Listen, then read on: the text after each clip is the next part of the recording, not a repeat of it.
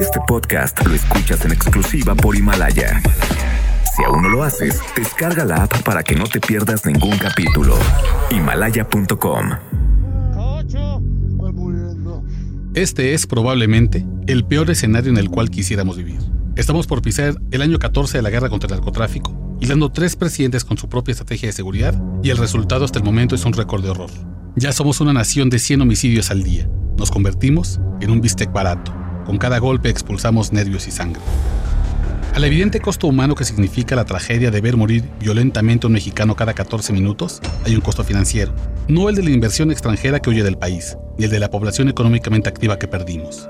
Es uno más sutil, el dinero que debe pagar el gobierno para indemnizar a los ciudadanos a los que falló en su promesa de proteger. Mediante la Ley de Transparencia, Nación Criminal hizo una solicitud de información para conocer cuánto ha pagado la Cuarta Transformación a víctimas del delito y a víctimas de violaciones de derechos humanos. Los primeros se refieren a personas que fueron blanco de la delincuencia por la ausencia de ley, y los segundos son quienes sus garantías individuales fueron quebradas por servidores públicos. La respuesta de la Comisión Ejecutiva de Atención a Víctimas es que entre compensaciones y medidas de ayuda del Fondo de Asistencia y Reparación Integral, el gobierno ha otorgado en indemnizaciones 701 millones 910 mil pesos en menos de un año, desde el día que Andrés Manuel López Obrador tomó posesión como presidente y hasta el 3 de octubre pasado, cuando se envió la solicitud de información. Los pagos se hacen a víctimas de sexenios anteriores, pero también a las que ingresaron recientemente a este fondo. Según datos del Sistema Nacional de Seguridad Pública, de 2018 a 2019 creció en 8% el número de víctimas. Es decir, a la 4T se le van poco más de 2.2 millones de pesos al día en transferencias electrónicas a las víctimas directas e indirectas, un mensaje que bien podría resumirse así. Usted disculpe porque el Estado no hizo su trabajo. En ese fondo está, por ejemplo, la madre de un joven profesionista desaparecido por un comando armado de Monclova, Coahuila, ya que en el gobierno le pagó 800 pesos para que comprara un boleto de camión hasta la Ciudad de México y pudiera revisar el expediente de su hijo en la Fiscalía General de la República. Y el padre de un niño secuestrado en Guanajuato, a quien le dieron casi 1.300.000 pesos en un solo movimiento para que pudiera hacer frente a la emergencia financiera de la familia.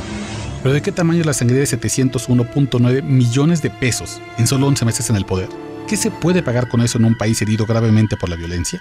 Por ejemplo, ante el aumento de los raptos, se podría incrementar más de 13 veces el presupuesto que tiene para el siguiente año la Coordinación Nacional Antisecuestros a cargo del secretario Alfonso Durazo. Ante el crecimiento de los feminicidios y de las redes de trata de personas, se podría aumentar 2.5 veces el fondo de la Comisión Nacional para Prevenir y Erradicar la Violencia contra las Mujeres, a cargo de la secretaria Olga Sánchez Cordero ante el drama de más de 35 mil desaparecidos, se podría pagar el equivalente a un año extra de la Comisión Nacional de Búsqueda de Personas para organizar rastreos en las más de 2.000 fosas clandestinas del país y hallar a los que nos hacen falta. O en términos que el presidente entiende bien, con 701 millones de pesos se pagarían hasta dos años completos del programa ProVeis, ese con el que el mandatario Andrés Manuel López Obrador busca pacificar al país mediante su deporte favorito, el béisbol.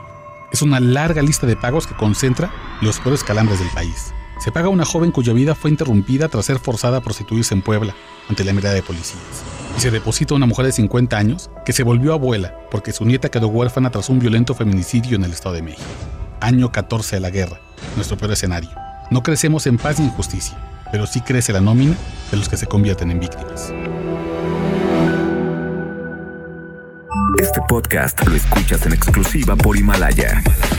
Si aún no lo haces, descarga la app para que no te pierdas ningún capítulo. Himalaya.com